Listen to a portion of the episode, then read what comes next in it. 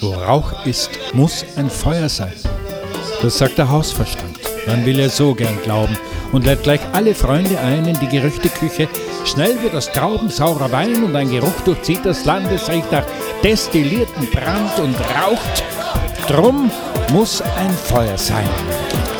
Den Bruder seiner Frau, ihr Sohn, hat's gehört von seinem Freund. Der schwört, so sei's gewesen. Der lügt nicht, hat noch nie gelogen. Das ist doch komplett erlogen. Wo Rauch ist, muss ein Feuer sein.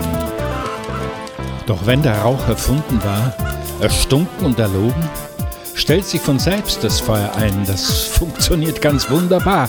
Es läuft dann bis zum Flächenbrand, ganz atemlose Runden. Vom Haus ins Land springt es das Feuer, ein Flächenbrand entsteht. Das Ungeheuer weitet aus, ein Wind von rechts, der weht. Schon wieder sind wir dort, wo wir einst waren, als es hieß, wir sind das Herrenvolk, die anderen Barbaren.